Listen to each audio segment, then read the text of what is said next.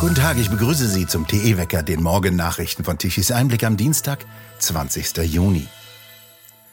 Jetzt steht es fest. 10 Milliarden Euro bezahlt Deutschland an Chiphersteller Intel für den Bau einer neuen Halbleiterfabrik in Magdeburg.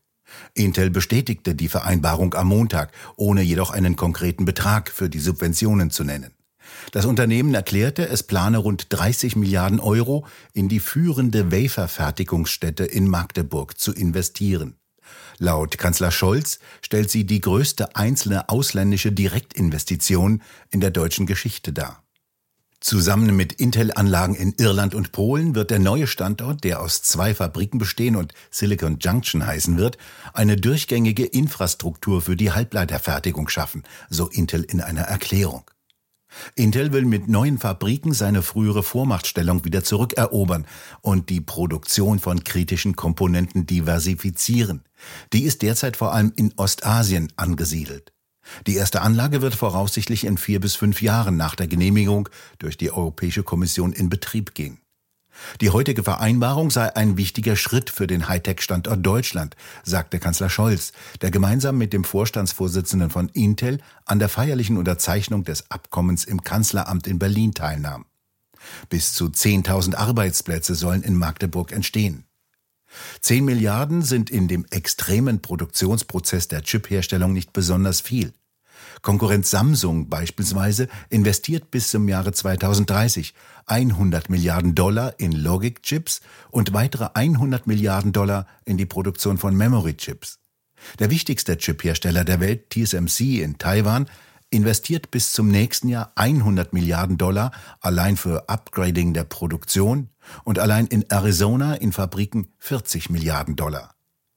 In der gesamten EU werden derzeit etwa zehn neue Chipfabriken geplant, in den USA 14 und in Taiwan über 20.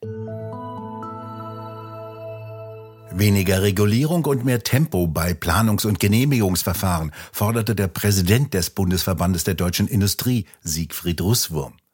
Die Enttäuschung der Industrie sei groß, sagte Russwurm am Montag auf der Jahrestagung des Bundesverbandes der deutschen Industrie BDI. Die Wirtschaftsdaten seien ernüchternd. Nullwachstum bei uns und 2,7 Prozent Wirtschaftswachstum global heißt, Deutschland fällt zurück. Aufgrund einer Transformation hin zur Klimaneutralität sei ein neues Wirtschaftswunder nicht zu erwarten, so Russwurm. Die von der Regierung versprochene Deutschlandgeschwindigkeit habe es nur beim Bau der Flüssiggasterminals gegeben, kritisierte Russwurm. Die Bürokratie werde etwa durch das Lieferkettengesetz noch größer. Der Politik gehe es mehr um Wirtschaftsüberwachung als um Wirtschaftsförderung. Kanzler Scholz dagegen erklärte, der Status quo sei bei ziemlich vielen, auch Unternehmen, populär. Doch Deutschlands Transformationsplan stehe, meinte Scholz. Das Land sei mitten in der Zukunftswende.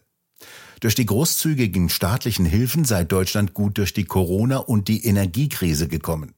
Wenn es um Investitionen in erneuerbare Energien gehe, sei Deutschland das zweitattraktivste Land weltweit nach den Vereinigten Staaten, so Scholz weiter vor dem BDI-Kongress.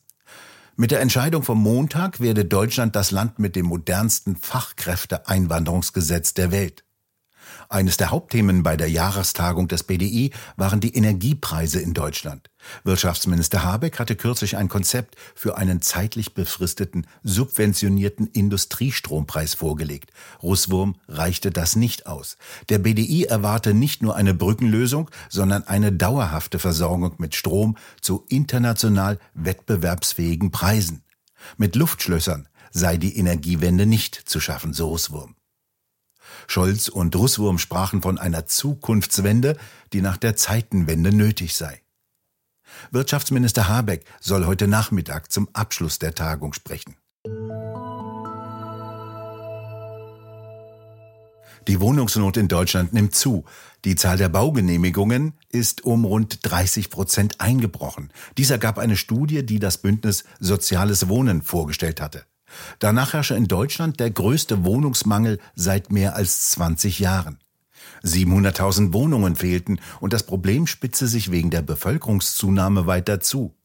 Für das kommende Jahr wird geschätzt, dass etwa 1,4 Millionen Menschen keine Wohnung mehr finden. Nach Berechnungen des IFO-Institutes seien 2025 nur noch 200.000 neue Wohnungen bezugsfertig auf dem Markt. Das Ziel der Bundesregierung liege dagegen bei 400.000 Wohnungen. Der wichtigste Grund für den Rückgang sei die erhebliche Verteuerung der Finanzierung und der Bauleistungen. Gleichzeitig habe der Bund die Neubauförderung drastisch zurückgefahren und die Standards für den Neubau Anfang 2023 abermals verschärft.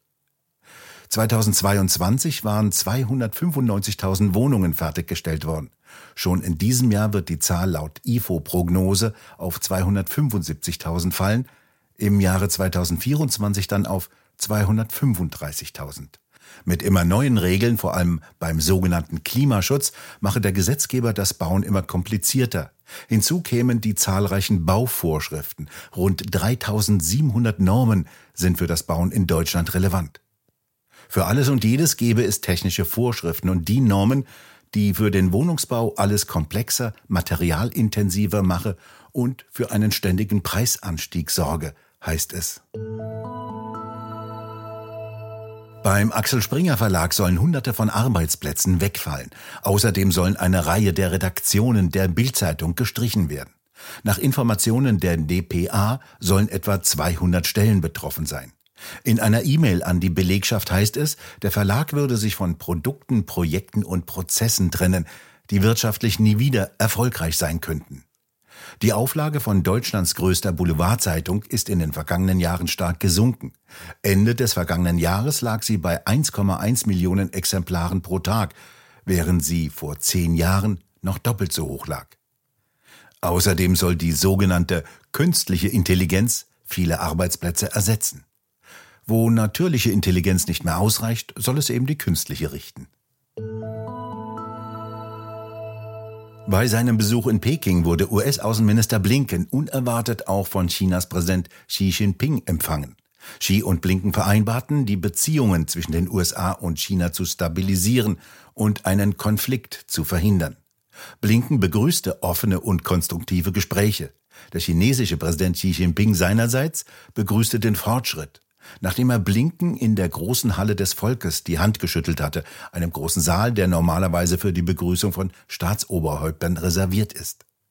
Blinken und Xi betonten beide, wie wichtig eine stabilere Beziehung sei. Jeder Konflikt zwischen den beiden größten Volkswirtschaften der Welt würde zu globalen Störungen führen. China weigerte sich jedoch, auf Washingtons Angebot einzugehen, die militärischen Kommunikationskanäle wieder aufzunehmen und führten US-Sanktionen als Hindernis an.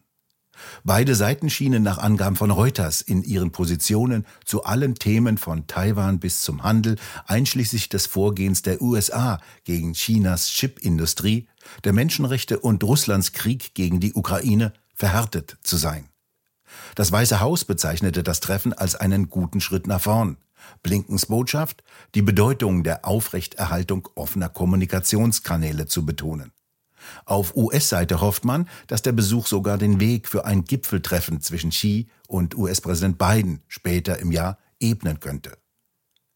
Blinken sprach auch strittige Themen wie Taiwan, Menschenrechte, Nordkoreas Provokationen und die Besorgnis der USA über Pekings Geheimdienstaktivitäten in Kuba an, so das US-Außenministerium.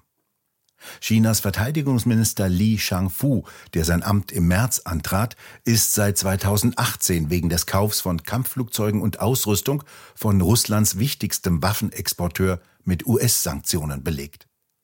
Der chinesische Außenminister habe die Einladung Blinkens für einen Besuch in den Vereinigten Staaten angenommen, heißt es. Chinas Botschaften seien ziemlich positiv gewesen, sagte Wu Xinbo, Professor und Direktor des Zentrums für Amerikastudien an der Fudan-Universität in Shanghai. Der britisch-indische Autor Salman Rushdie wird in diesem Jahr den Friedenspreis des deutschen Buchhandels erhalten. Der Preis wird am letzten Tag der Frankfurter Buchmesse in der Paulskirche verliehen. Er sei einer der leidenschaftlichen Verfechter der Freiheit des Denkens und der Sprache, so hieß es von der Jury. Im vergangenen Sommer war Rushdie während eines Vortrags in den USA von einem Islamisten mit dem Messer angegriffen und schwer verletzt worden. Seitdem ist er auf einem Auge blind. Vor 30 Jahren hatte Ayatollah Khomeini im Iran alle Moslems in der Welt zur Ermordung des Schriftstellers aufgerufen. In Frankfurt am Main findet heute und morgen der achte nationale Radverkehrskongress statt. Dort, wo früher in den Messehallen die internationale Automobilausstellung IAA für Aufsehen, weltweite Beteiligung und für Umsatz sorgte, ist jetzt in ein paar Hallen die Radverkehrsausstellung Eurobike zu sehen. Und es wird jetzt über Fahrradfahren für alle, über Fahrradzonen für eine kommunale Mobilitätswende sowie über die Rolle der Länder in der Radverkehrsförderung heute und morgen geredet. Zusätzlich bringen die Svante Michaelsen, die Lena Oswald und die Annalena Horsch das Thema feministische Mobilitätspolitik näher. Der Verkehrskongress wird wohlweislich nicht im Herbst oder im Winter bei Schnee und Glatteis veranstaltet. Da steigen auch Hardcore-Radfahrer ab und ins Auto. Es bleibt heute sonnig und sehr warm. Von Südwesten kommen weiterhin schwülwarme Luftmassen heran. Die Schauer und Gewitter aus der vergangenen Nacht schwächen sich bis mittags ab. Ab dem Nachmittag können vor allem über dem Westen und Südwesten neue kräftige Niederschläge mit Gewittern ziehen, die auch heftig ausfallen können. Örtliche Starkregen sind möglich. Die Temperaturen können bis auf 34 Grad wie im Breisgau ansteigen. Im Norden und Osten erreichen sie etwa 30 Grad. Und nun zum Energiewendewetterbericht von Tichys Einblick. Gestern Mittag um 12 Uhr benötigte Deutschland nach den Daten der Agora Energiewende.de um 12 Uhr mittags 58 Gigawatt an elektrischer Leistung. Davon kamen mittags 37 Gigawatt von den Photovoltaikanlagen, von den Windrädern praktisch nichts. Knapp 13 Gigawatt kamen um 12 Uhr von den konventionellen Kraftwerken. Gestern Abend mussten wieder erhebliche Mengen an Strom importiert werden. Um 20 Uhr die elektrische Leistung von 9 Gigawatt. Gleichzeitig lieferten die Photovoltaikanlagen, oh Wunder, nichts mehr. Aber Deutschland wollte dennoch Strom haben. Folge, um 20 Uhr schoss der Strompreis auf 197 Euro pro Megawattstunde hoch. Das Abschalten der Kraftwerke kommt Deutschland exorbitant teuer. Wir bedanken uns fürs Zuhören. Schön wäre es, wenn Sie uns weiterempfehlen. Weitere aktuelle Nachrichten lesen Sie regelmäßig auf der Webseite tichiseinblick.de und wir hören uns morgen wieder, wenn Sie mögen.